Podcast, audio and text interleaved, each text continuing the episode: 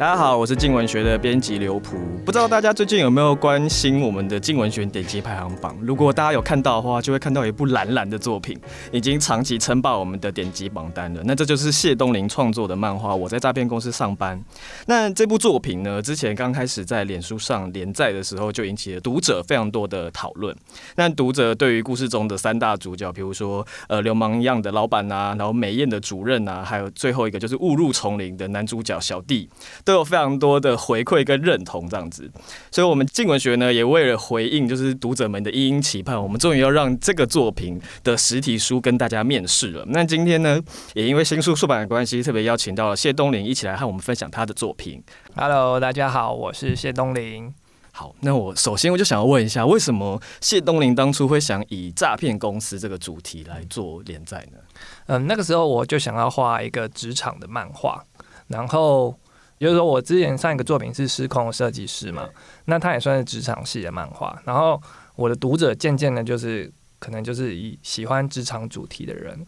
然后我就发现，也许可以来再发展一个新的职场的漫画。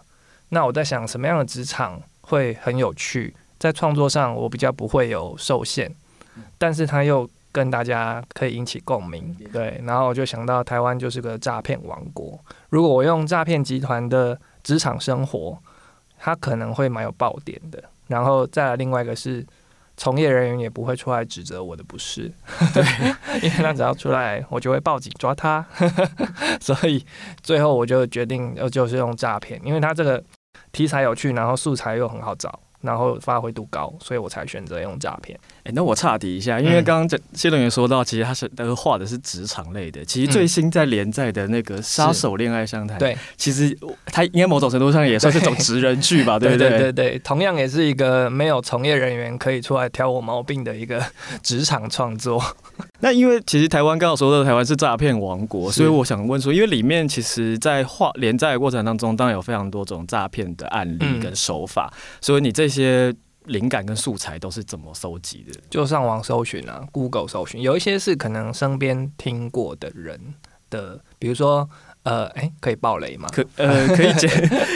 啊，里面总之有用到一个那个那个叫做变脸的钓鱼手法，那个其实在我找资料之前，我的朋友他们的公司就真的发生了这样的事情，所以就是从那边知道之后，哎，觉得这个。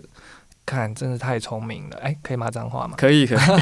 总之呢，就是我就觉得这个手法很很特别，那我就记下来。所以有些是亲朋好友，然后也有很多是上网搜寻的新闻，有的时候会不知道他那个关键的手法。到底是怎么办到的？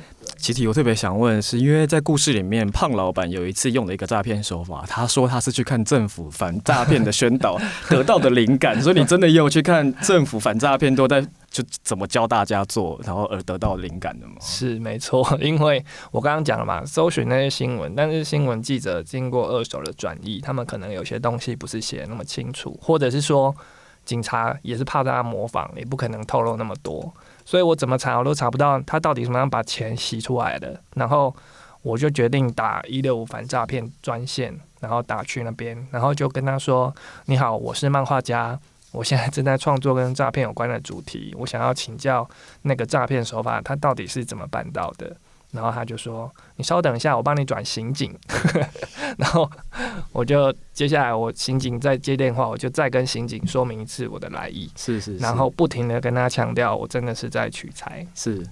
那刑警呢，就是有很亲切的告诉我他那个方法到底是怎么办到的，但是他始终还是没有把关键的那个内容讲出来。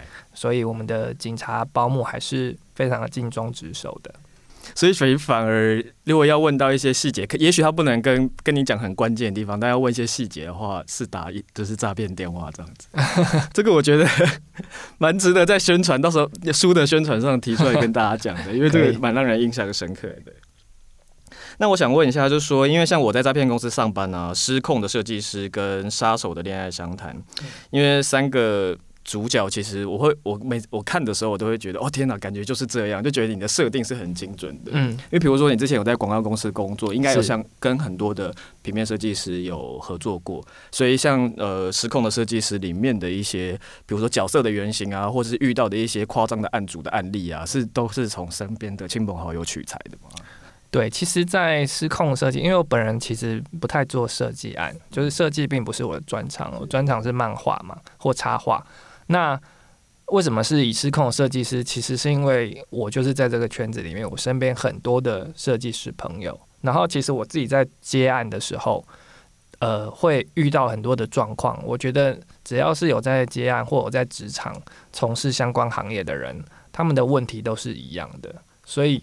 我就用失控师设计师为主角，然后把这些问题点出来。有些是我朋友的，但也有很大一部分是来自于我自己的接案经验。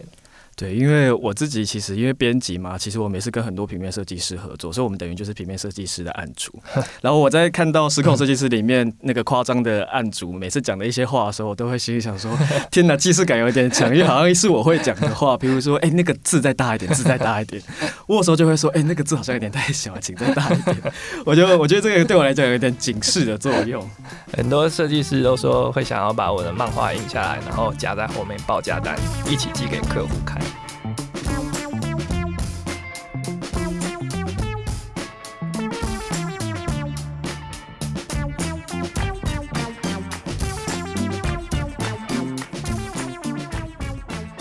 其实我发现三个目前在呃的连载的三个作品，其实像比如说诈骗公司，它虽然看点当然可能是在诈骗的手法跟公司的运作，可是其实里面也有加一个很暧昧的主任跟小弟的感情线，对。然后呃失控设计师里面其实也是有淡淡的暧昧的感情线，所以这个是会是你之后作品也都会想这样设定嘛？就是是一个感情的支线这样。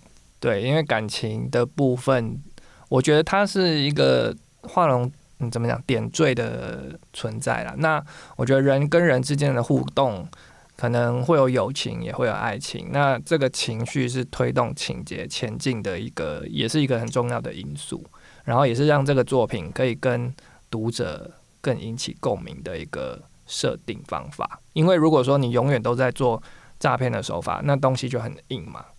那个角色的面相就只有在从事他的诈骗的这一面。那如果你让他加入跟感情有关的，你就可以看到这个角色更立体的面相。所以我会喜欢就是在里面穿插一点跟他们的感情有关的内容。那我觉得这个部分的话，可以让读者更有共鸣，或者说更容易去切入。毕竟有时候主题是比较偏门的。对，是是是。嗯，所以用这个东西去引起大家兴趣，也是一种创作的方法。对，因为谢东林除了画漫画之外，其实我们刚好谈到说，其实他角色的设定是很精准的，然后其实他也去思考说角色怎么做更立体。那其实跟他的背景是有点关系的。他之前呃是有在广告公司做过文案嘛？是对。然后还有一件事情，可能比较少人知道是说，他以前其实用过别的笔名，其实出过小说。是对。那我想问一下，就是因为其实有呃你。有的创作其实涵盖了就是文字跟图像，那这两个创作对你来讲，在创作状态里面有什么不同吗？呃，其实我自己的创作，我自己分析，文字是我的根基，就是我的无论是图像或者是小说，都是从文字去展开我的创意，然后去把它变成无论它是什么作品。那呃，目前来讲，我觉得小说的好处就是说，我在建构一个场景的时候，我不会像画漫画一样那么费力，对。但是呢，小说它有另外一个费力的地方是，既然你看不到，你就要更精准的去描写那个内容。所以，我觉得它两个难度的面向是不一样的。那漫画的话，考验的就是我自己的画画工、画技。所以，我觉得。我还蛮喜欢用文字的思维去诠释图像，因为有的时候这样子做可以让我的图像感觉会比较不那么漫画。因为我自己觉得我的漫画很像是舞台剧，就是说我可能一开始会有一个背景、一个场景，然后接下来就是人物的对话、对话、对话，然后这其实是跟文字有很大的关系。那我觉得我的漫画看起来就会。不那么纯粹的是一个呃，我们大家印象中的那种有很多场景变换的漫画，而是比较像是人物在一个舞台上面的互动，只是用漫画呈现出来。对，因为谢东霖他之前有开过漫画编剧的课嘛，所以为什么当初会想要开这样的课，或者说其实你是有看到说，呃，比如说现在的漫画创造创作者，他可能在这个创作过程过程当中，是不是有这样子的，呃，真的会不会这个剧情的铺陈有困扰，所以你会想说，哎，出来跟大家分享你的心得这样子吗？就是我觉得一开始想要开课，一方面就是说想要整理一下自己目前的累积。各种的心得，比如说包括我的学习，然后我的经验，然后把它变成一个新的，有点教学相长的概念，然后就做一个分享。然后另外一个，对自己的整理，这样对，是一个整理。然后另外一个就是，我觉得我在这个这个部分好像还算是小，就是有有有达到一点成绩啦。那我觉得如果有后劲，因为很多人都会说。编剧到底怎么编漫画的情节？为什么就是不有趣？为什么就是不吸引人？那我想说，如果市场的这个需求，那就代表可以有这个产品出现，所以我就开了漫画的编剧课。其实谢东林在大学的时候，其实读的是戏剧系嘛？对，我读台艺的戏剧系。就戏剧系的训练的话，对你来说？对，比如说，不管是小说的创作，或者是图文的创作的话，嗯，你觉得是有对你有什么影响或是帮助的吗？有，有很大，算是蛮大的影响，在于呃，戏剧的结构是我现在非常看重的东西，触发冲突解决三幕剧的东西。其实这东西很简单，而且天底下百分之九十九点九的故事都是在这个结构里面。可是其实很多人都。不知道去这样子做，可能大家会用可能作文式的起承转合，当然那也是一种结构，可是那个就会相对比较呆板。我觉得三幕剧的结构比较像是可以灵活运用，它空间比较弹性比较大。呃，好莱坞的电影其实他们都也很严谨的采三幕剧的结构在编写。我觉得我的漫画其实我也是用这种方式在做呈现。我觉得这样子的方法。可以帮助一个故事更完整的呈现在读者的眼前。对，而且应该因为这个之所以商业电影会蛮多采用三幕剧，也是因为这个可以更抓住读者，其实就是是更吸引读者。是没错，而且就是说不会让读者觉得说哈，你怎么情节暴走，然后演到后面就就收不回来。有的人是有一个有趣的设定，可是其实如果它的结构不不严谨的话，其实后面就会蛮荒腔走板。对。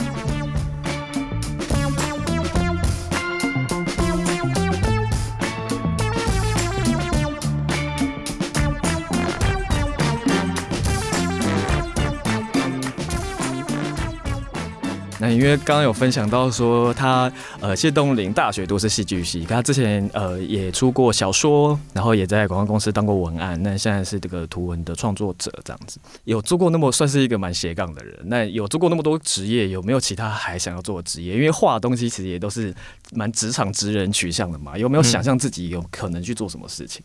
哦，想象我自己可能做，其实我以前有打工啦，做过餐饮业，端去西餐厅端过盘子。然后或者是在摩斯站过柜台，但是我就做了这些打工。学生时期的时候，我就发现其实我不太适合做服务业，因为我觉得服务业需要有耐性跟呃，会跟客人吵架吗？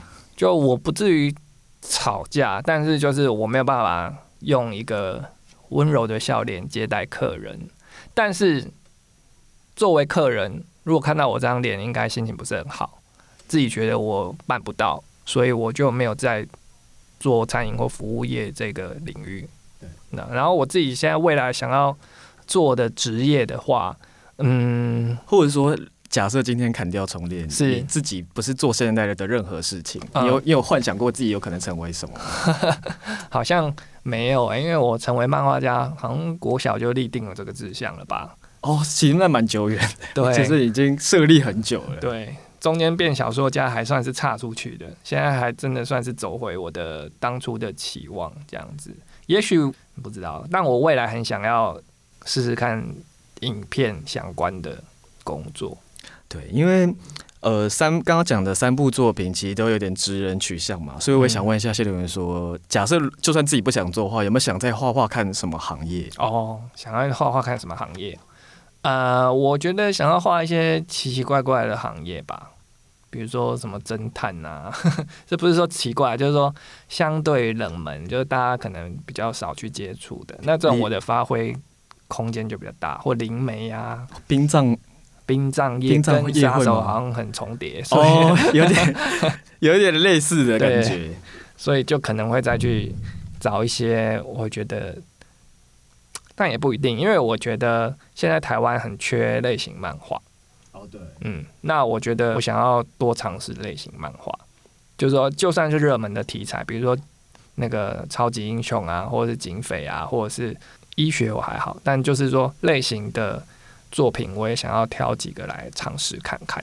对，因为说到类型，其实以前写的小说蛮多都是惊悚类的嘛。对，会考虑这个题材会再出现吗？哦，也有机会。但其实我有跟别的漫画家合作，然后那个作品已经大概进行到七八十了。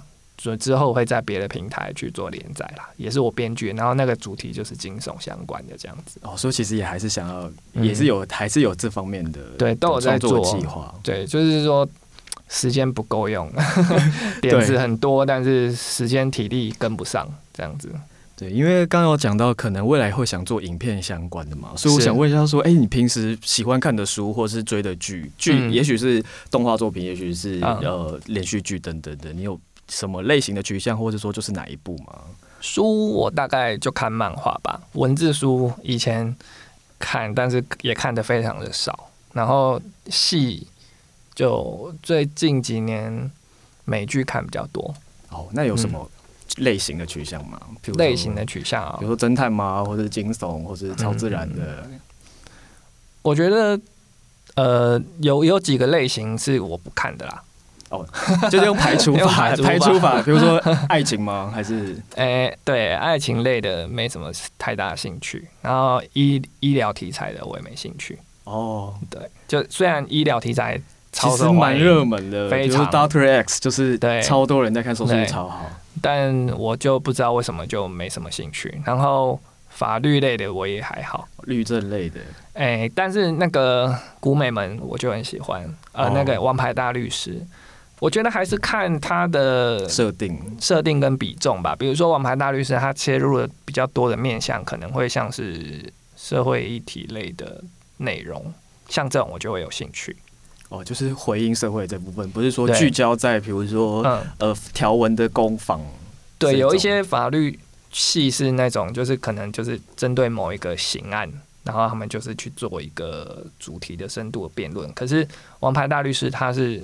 每一集都有不同的主题，就是主题很多，然后都跟社会脉动息息相关。那这种我就蛮喜欢的。其实我在诈骗公司上班，我自己觉得我非因为我也非常期待这个作品可以影视化。那你对影视化的想象不知道如何？比如说，可是最期待哪部分，或者是说哪这几个角色，你会有没有心中暗暗的想说啊？如果是有谁来演的话，一定蛮不错的。你有想过？读者不是都说现在都会开玩笑，就是说惨遭真人化啊？对对对，也会有点担心嘛，对不对？对，因为就是近几年所以说真的，成功的真人化的作品。好像也不多吧？对，因为尤其是很多日本漫画或是日本动画改编成的连续剧，其实都蛮常被下一个评语就是惨遭真人化的。对，但是诈骗公司上班在写的时候，我就已经做好我希望他真人化的方式来操作，所以在写剧本的时候，这一整集的故事其实它也是一个三幕剧的结构嘛，然后它也是比较适合变成一个电影的结构。目前之前，哎、欸，我现在设定。在表现出来的是结果是这样子，所以应该在改编上其实应该算蛮有弹性。我认为是蛮容易改编的，而且资料很好找，而且很容易扩充，所以呼吁各大制片、各大投资商尽快来改编这个东西，很有趣。你看，每年好莱坞一定都会出几部跟诈骗有关的电影哦，就代表它这个是一个很受欢迎的类型，就代表它有门票、有受欢迎的潜力。那我觉得何乐不为呢？对，而且但扯远了，我们刚刚在讲选角，对，有没有想要什么谁来演？我希望老板是山田孝之来演。哦，我超喜欢他的。对，我看他演 A V 帝王的时候，嗯，他除他 A V 帝王之前，本来就有演几出几部，我称为他为是比较异色的作品。我觉得，可是没有想到他其实刚出道的时候，其实是演纯爱的嘛，嗯、是就是电车男。对，但是他后面其实是演，我觉得他一直有在挑战自己。如果他来演的话，应该是蛮精彩的。那之前最近在 Netflix 哎、欸、有上一部戏，但是好像去年日剧吧，叫《砥砺》吧，因为他是砥砺的啊，所以是砥砺。对，然后希望他演老板，小弟的话有点难，因为这个角色其实我没有觉得他很重要。主任我觉得比较重要。这个选角选不好都会引起众怒，真的，我我想大家现在应该对主任都非常的在意吧，就是，但，就是很妙。我就说，如果说我，比如说我要去分享我的，就跟读者公告说我要去分享我的一些作品，盖挂的分享作品，跟大家的反应就没有那么的热烈。但我说我可能要去讲诈骗公司，然后下面就会出现一连串的跟主任有关的，请问主任会到场吗？请问。会聊主任吗？就是我可以完全可以感受到大家对这个角色的热爱跟期待。对，所以我也没办法在这里告诉你我有期待谁会那个希望你来饰演他，因为真的太难了。对，这个选角很重要。我想，如果这个选角如果选不好的话，可能到时候读者们应该会对。我只有一个要求，就是身材至少要接近。啊，因为因为男性读者。很凶，对，我帮大我帮各位可能还没有看过作品的 读者来介绍一下，就里面的主任角色，她其实一个是一个身材火辣的暴露的一个女生这样子，是。对，所以其实就是好奇的话，大家赶快上我们的平台去看我们的作品。他这个角色有趣的就是，他明明很世，看似很世故，然后充满了女性的魅力，可是，在爱情的部分却又特别的纯情，近乎到有点傻的天真的感觉，所以这个角色。还蛮受，无论是男生或是女生，都还蛮喜欢他的。对，因为像里面的很多片段，我就是我我自己在那边看的时候，就是自己就是对着荧幕呵呵笑。就是，尤其是刚刚讲到说主日，其实他就是对爱情，他当然在诈骗就是手法是很高明，可是他对面对爱情的时候，就真的会有一些超乎常人的认知。是，对。那如果对我们今天的介绍有觉得有趣的读者的话，其实也欢迎大家赶快去我们平台上面看。那呃，我们的新书的话也会在各大的通路上市了。如果如果大家更希望的话，其实可以希望大家赶快去买我们的实体书。实体书的话呢，有网络上永远永远看不到的限定的番员工旅游番外篇，然后真的非常推荐。你去看这个短片，因为这个内容真的太劲爆了。对，那我们今天谢谢谢东林，是谢谢，感谢，谢谢大家。拜拜。